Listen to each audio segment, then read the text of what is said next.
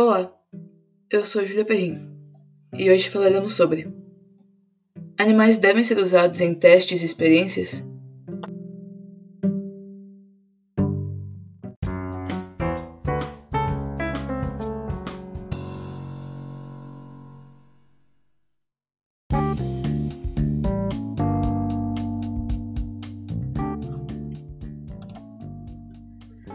O uso de animais em testes de cosméticos e materiais imunobiológicos já trouxe muitos avanços na ciência, mas eles também causaram muito dano aos animais.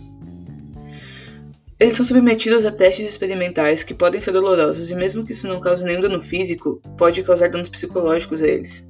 Tendo em vista que em 2012 um grupo de pesquisadores comprovou que todos os mamíferos, répteis, pássaros, anfíbios, peixes e alguns invertebrados têm sentimentos.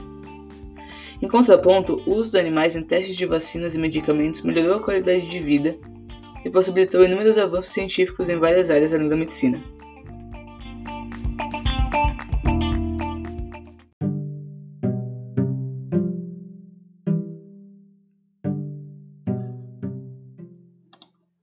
Por estes motivos, eu me considero imparcial sobre este assunto.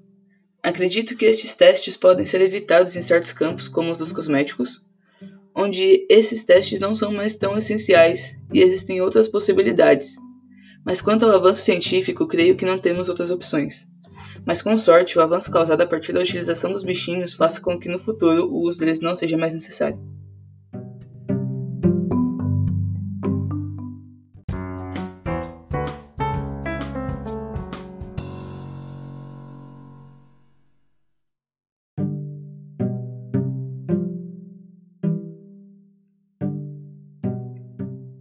Por hoje é só.